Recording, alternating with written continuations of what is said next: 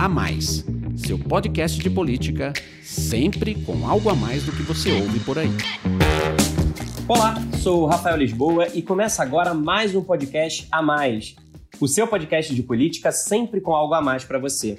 O A Mais faz parte da Bússola, que é uma plataforma de conteúdo estratégico parceria da revista Exame com o grupo FSB. No episódio de hoje, o bate-papo é sobre a volta às aulas na pandemia, uma das poucas atividades que ainda não tiveram seu retorno autorizado na maior parte do Brasil. Apenas alguns estados liberaram retorno às escolas ou já tem data para retomar as aulas presenciais. E a decisão ainda precisa ser referendada por cada município. Num país com quase 50 milhões de alunos na educação básica, a maioria longe das escolas, esse é um tipo de debate que não pode esperar. E a questão é complexa envolve governantes, profissionais de educação e autoridades de saúde, além, claro, dos pais e familiares dos estudantes. Por um lado, existe a preocupação com o aumento de casos a partir do funcionamento dos colégios, e daí a importância de a rede escolar adotar protocolos sanitários rígidos. Por outro lado, especialistas alertam para os prejuízos sociais e econômicos com o adiamento das aulas, como a perda no aprendizado, o crescimento da evasão escolar e o aumento da desigualdade entre ricos e pobres. Para conversar conosco sobre os desafios e os impactos da volta às aulas, estão aqui comigo a Gabriela Volters, sócia-diretora da FSB especialista em comunicação pública da área de saúde, o Marcelo Tokaski, sócio-diretor do Instituto FSB Pesquisa, e o Danilo Vicente, sócio-diretor da Loures e especialista em comunicação do segmento de educação. Oi, pessoal, sejam bem-vindos. Gabriela, em artigo publicado na Bússola, você defendeu a reabertura das escolas no Brasil. Disse que o país dá mau exemplo ao autorizar todo tipo de atividade antes de liberar o funcionamento dos colégios. Na semana passada, a Organização Mundial de Saúde e a Organização das Nações Unidas, por meio do Unicef e da Unesco, os braços da ONU para a Infância e Educação, afirmaram que planejar a volta às aulas deve ser prioridade na reabertura das economias e que as escolas só devem continuar fechadas quando não houver alternativa. Mas a decisão dependeria do nível de transmissão local, da avaliação de risco e da capacidade de adaptação das escolas. Você acha, Gabriela, que observando esses critérios da OMS e da ONU, o Brasil deveria retomar as aulas presenciais? Olá, Rafael. Olá, pessoal. Aqui estamos nós de novo com um assunto bastante espinhoso, né? Ele é espinhoso porque, quando se trata de crianças e jovens, todo mundo age mais com, com o sentimento do que com a racionalidade, e isso é normal. É, os pais, as pessoas, elas estão com medo e o medo muitas vezes paralisa. E o que faz para se combater isso, né? O que se combate, como se combate o medo? Eu acho que no meu caso é com informação. Então a gente ouviu uma série de especialistas, fez uma série de pesquisas e eu acho que a, a questão com relação às escolas ela está colocada de um modo equivocado. A questão não é se tem que abrir escolas ou não, tem que abrir as escolas. A questão é como abrir as escolas. Essa é a verdadeira questão que deveria estar centrando os debates no Brasil. Por quê? Porque não existe outro país no mundo que esteja 200 dias sem aula.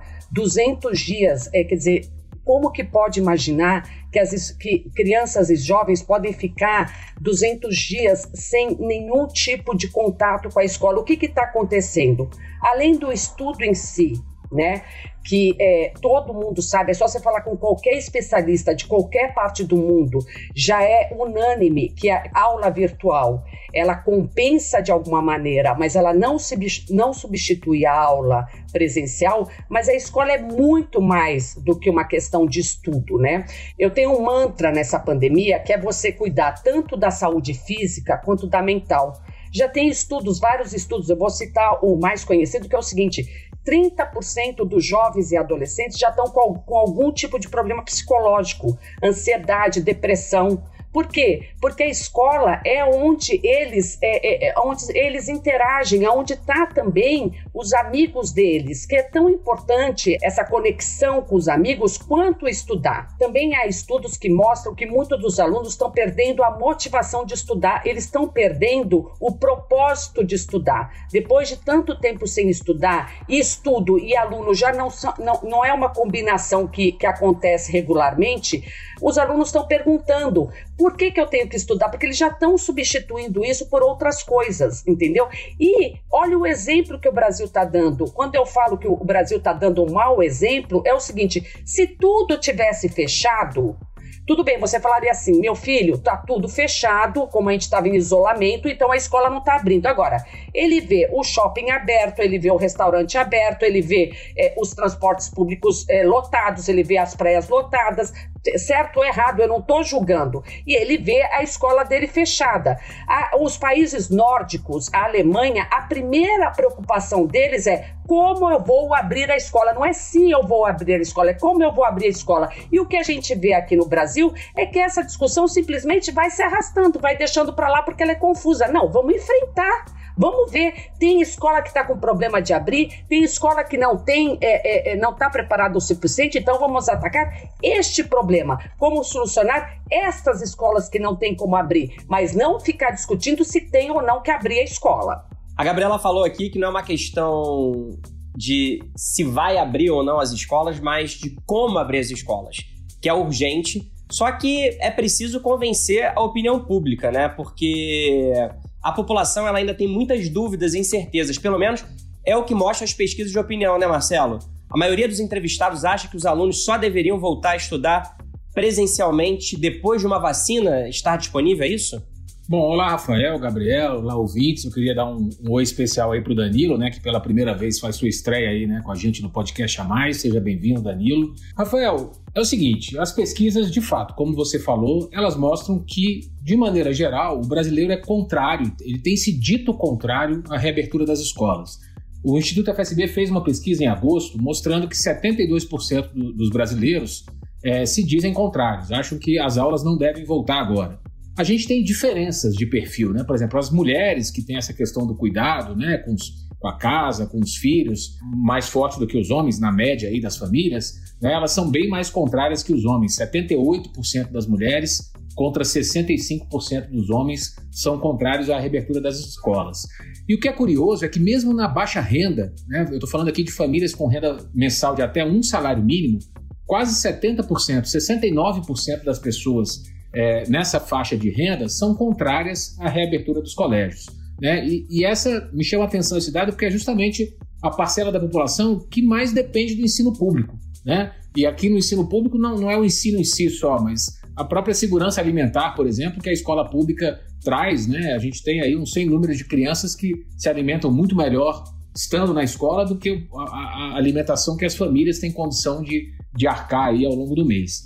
Tem uma outra pesquisa, essa do Ibope, que foi feita online, então ela representa mais a opinião aí das classes ABC, né? Que mostra que 72%, um número igual até, das pessoas dizem que só concordam com a volta às aulas quando a gente tiver uma vacina disponível. O que, que isso revela para gente, na minha avaliação? Revela, em primeiro lugar, que as pessoas ainda estão com grande medo da doença, da contaminação que a Covid ainda causa, a gente ainda está num patamar menor agora. O Brasil já girou em torno de mil mortes diárias durante praticamente três meses. Isso já caiu para algo aí entre 700 e 750 mortes. A gente já tratou especificamente disso aí em outros episódios do podcast. Mas o fato é que o número ainda é muito alto e as pessoas têm receio da doença.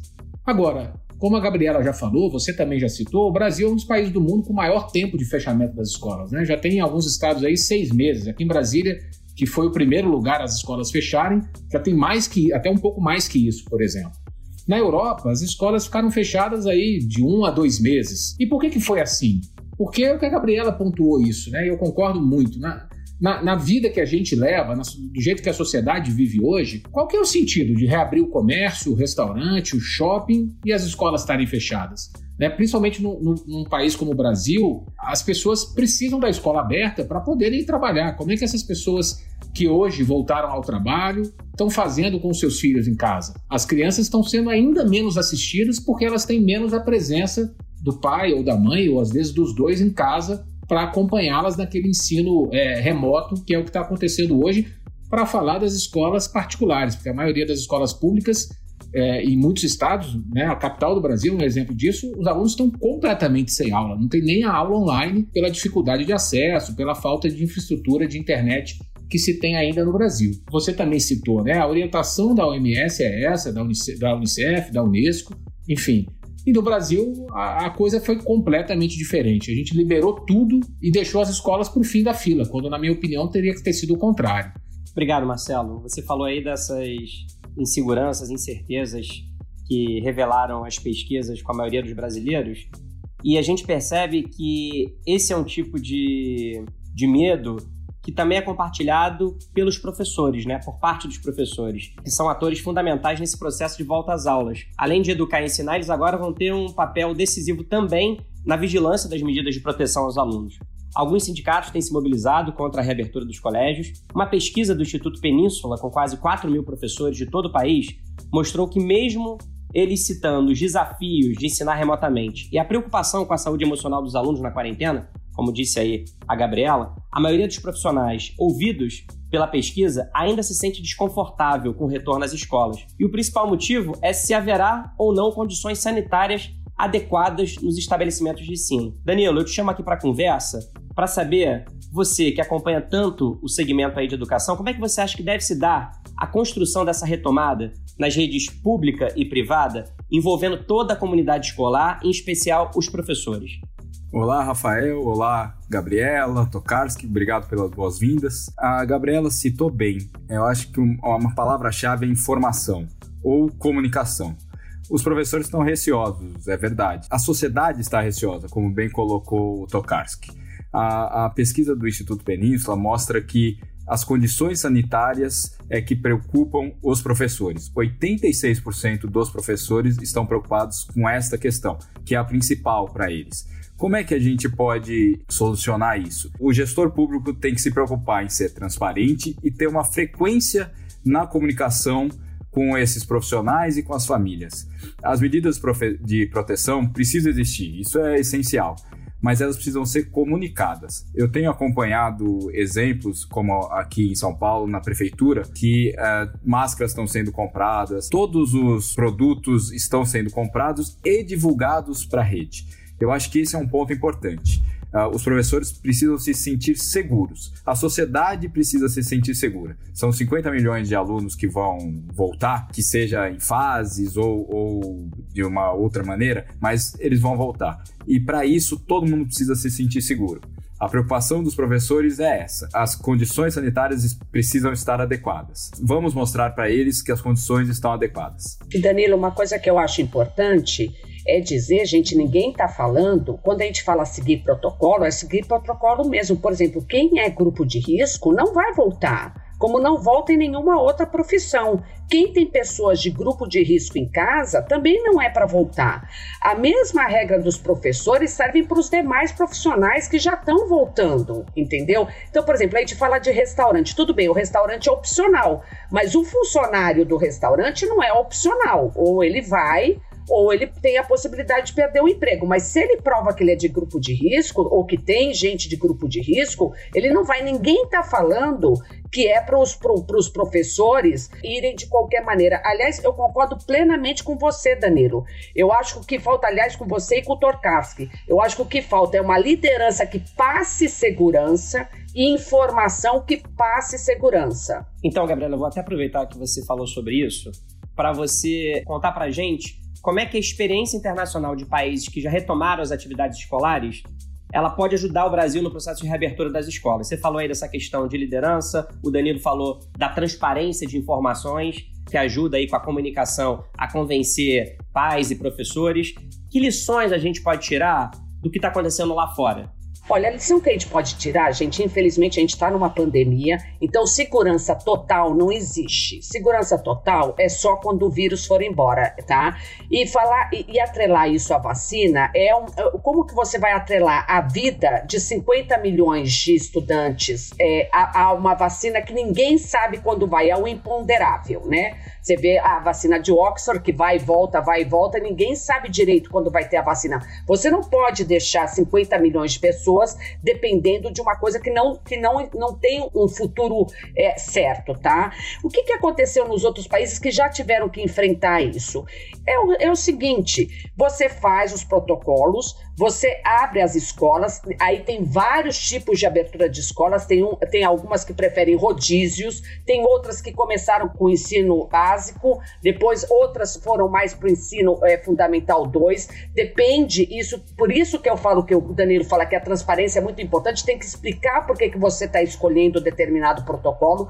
A, a, a realidade dos países são diferentes, mas o principal é o seguinte: é, Alemanha e França, por exemplo, abriram as escolas. Teve focos em algumas escolas? Teve. E aí essas escolas foram fechadas, os alunos e os, e os funcionários ficaram de quarentena e depois recomeçaram. É o que eu sempre falo: são dois passos para frente, um para trás, dois passos para frente, um para trás. E eu só gostaria de desmistificar dois casos que sempre são citados e eles são muito é, é, particulares, que é a África do Sul e Israel. Israel, que é um exemplo em vários setores, mas no caso das escolas houve um erro que eles próprios é, já avaliam que houve um erro, que é o seguinte: eles falaram que iam abrir aos poucos, na hora H eles decidiram abrir tudo de uma vez, não teve tempo de se preparar, o que o Danilo está falando, o que o Tocasso está falando, o que o Rafael está falando, e aí deu problema entendeu? Sem preparação não dá, sem planejamento não dá. E a África do Sul foi outro caso, ela não se,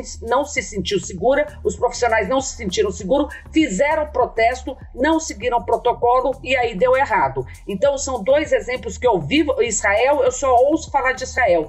Fui pesquisar sobre Israel. Israel já contornou, já já já está no caminho certo, mas houve problema. Só para complementar o que a Gabriela falou, aí no caso da França, a França reabriu as escolas é, antes das férias de verão né, que no, no hemisfério norte aí se dão no mês de julho.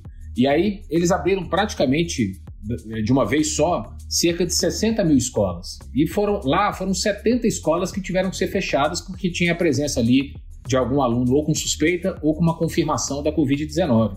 Isso, gente, dá 0,1% do total de escolas, né? É um número muito pouco, foi feito muito barulho na imprensa, inclusive, na época, é, nessa notícia, né? Como se, nossa, deu errado a reabertura. E, na verdade, todo mundo sabe que a hora que reabrir, claro que vão surgir casos ali e acolá, mas 0,1% eu acho que é bastante dentro do esperado do comportamento de uma pandemia você ter um impacto desses numa reabertura de escola. Nossa, tocar, você acabou de tocar no ponto fundamental. Acabei de ver uma matéria aqui falando assim: escola tem o primeiro caso de Covid. Gente, se vocês acham que vai abrir, que as escolas vão ser abertas, 50 milhões de, alunos aos poucos vão para a escola e não vai ter nenhum caso, eu acho que aí é uma questão de informar, o que o Danilo falou.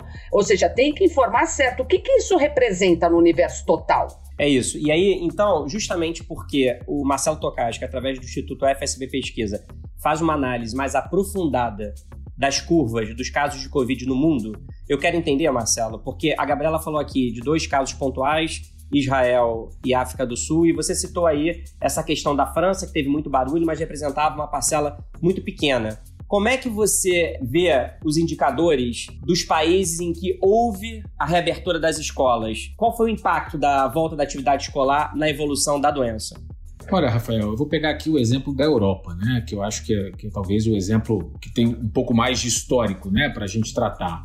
De acordo com a agência, né, eles analisaram 31 países europeus e aí incluídos os países onde a pandemia foi mais grave né, no primeiro semestre, Itália, Reino Unido, Espanha, etc., eles fizeram essa avaliação desses países e chegaram à conclusão de que, mesmo com a abertura, ainda nos meses lá de maio e junho, a reabertura das escolas, só 5% dos novos casos de Covid-19 se deram entre menores de 18 anos, o que foi considerado pela agência um padrão normal, né? seria assim com ou sem a reabertura das escolas. E além disso, de acordo com esse relatório, a maioria dos casos na Europa eles conseguem rastrear os casos, né? Muito, muito melhor do que fazemos aqui no Brasil, porque aqui praticamente não tem esse rastreamento que é muito utilizado nos países mais desenvolvidos para se chegar ali na, na, origem do vírus e conseguir controlar aquele foco. Né? Mas na maioria dos casos, o que o estudo comprovava é que boa parte da, da, da contaminação de estudantes nesse, nessa chamada pós-reabertura das escolas não estava relacionada à escola em si, a pessoa tinha se contaminado na, na, em casa porque o pai está trabalhando, ou a mãe está trabalhando, ou por outros motivos. Nas três últimas semanas, aí, mais precisamente, a Europa começou a assistir a um aumento um pouco mais significativo no número de casos diagnosticados. Né?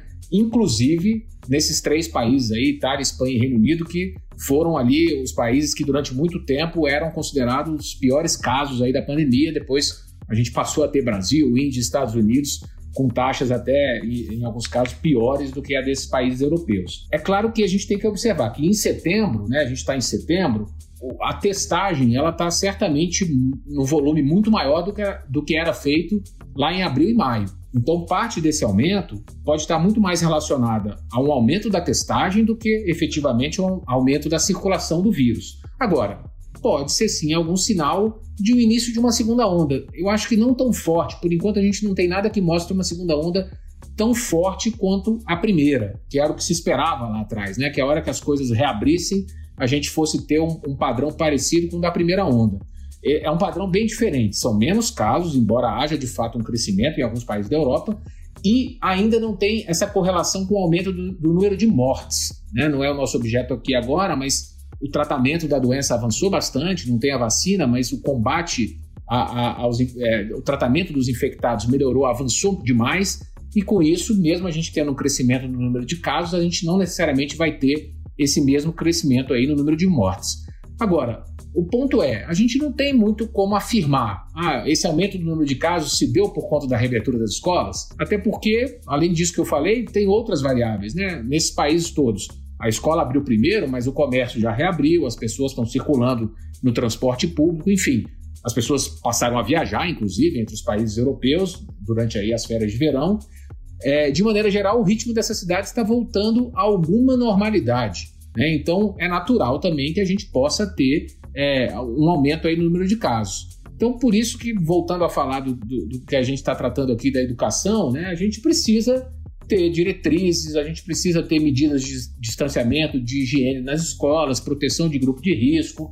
É, não tem muito para onde correr. A gente, não, não, na minha avaliação, pelo menos, a gente não pode ficar mais muito tempo com as escolas fechadas. Certamente a gente vai ter ruído, a hora que, é o que a Gabriela falou, vai abrir, aí a imprensa vai noticiar que houve né, um caso de Covid na escola ou uma escola que foi fechada. Isso é do processo, é natural. Certamente as empresas estão passando por isso, as empresas estão voltando e de repente no departamento precisou fechar uma parte porque alguém estava contaminado e você tem que proteger as, as outras pessoas. Mas vai ser assim. Né? É, eu não gosto muito dessa expressão novo normal, mas é, usando um pouco ela, é assim que a gente vai, vai seguir. Né? Não tem muito para onde correr. É, e a gente sabe que tempo perdido na educação traz reflexos para os alunos e toda a sociedade, né? Relatório da OCDE, a Organização para a Cooperação e Desenvolvimento Econômico, alerta que a suspensão das aulas terá impacto na economia global e em especial na do Brasil, cujo tempo de fechamento das escolas, como vocês mesmos já falaram, já é maior do que na média dos países ricos. A perda do aprendizado reflete em perdas de habilidades, que reflete na produtividade e PIB no longo prazo. Danilo, eu gostaria que você falasse um pouco mais dos prejuízos causados pela interrupção das aulas, principalmente para os alunos mais pobres. Claro. Há uma máxima na área de educação que é não existe mudança em um curto prazo. Não existe mesmo.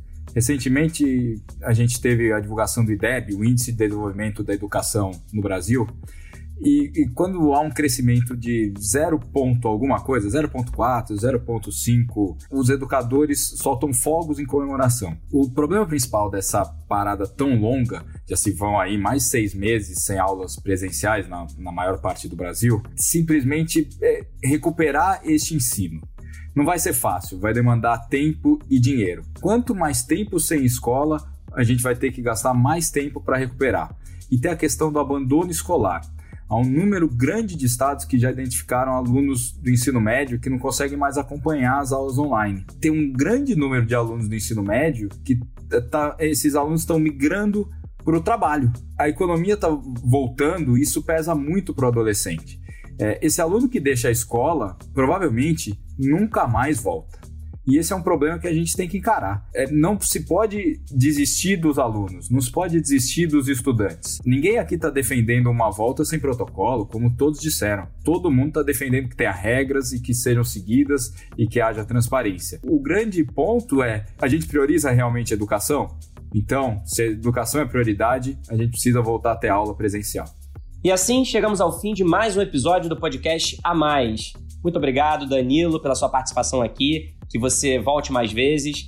Gabriela e Marcelo, obrigado também pela participação. Ficou claro aqui que o debate sobre a volta às aulas não pode mesmo esperar. Deve ser encarado com urgência e seriedade pelas autoridades e por toda a sociedade. É uma questão que afeta a realidade de pelo menos 150 milhões de brasileiros, entre estudantes, pais e responsáveis. E muito provavelmente mexe também com você, que nos acompanhou até agora. Muito obrigado pela companhia e até semana que vem. Tchau!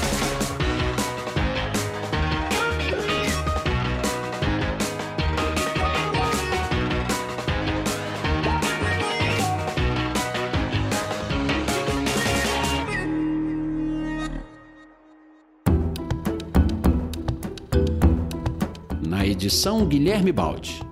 Esse podcast faz parte da plataforma Bússola, um produto do grupo FSB.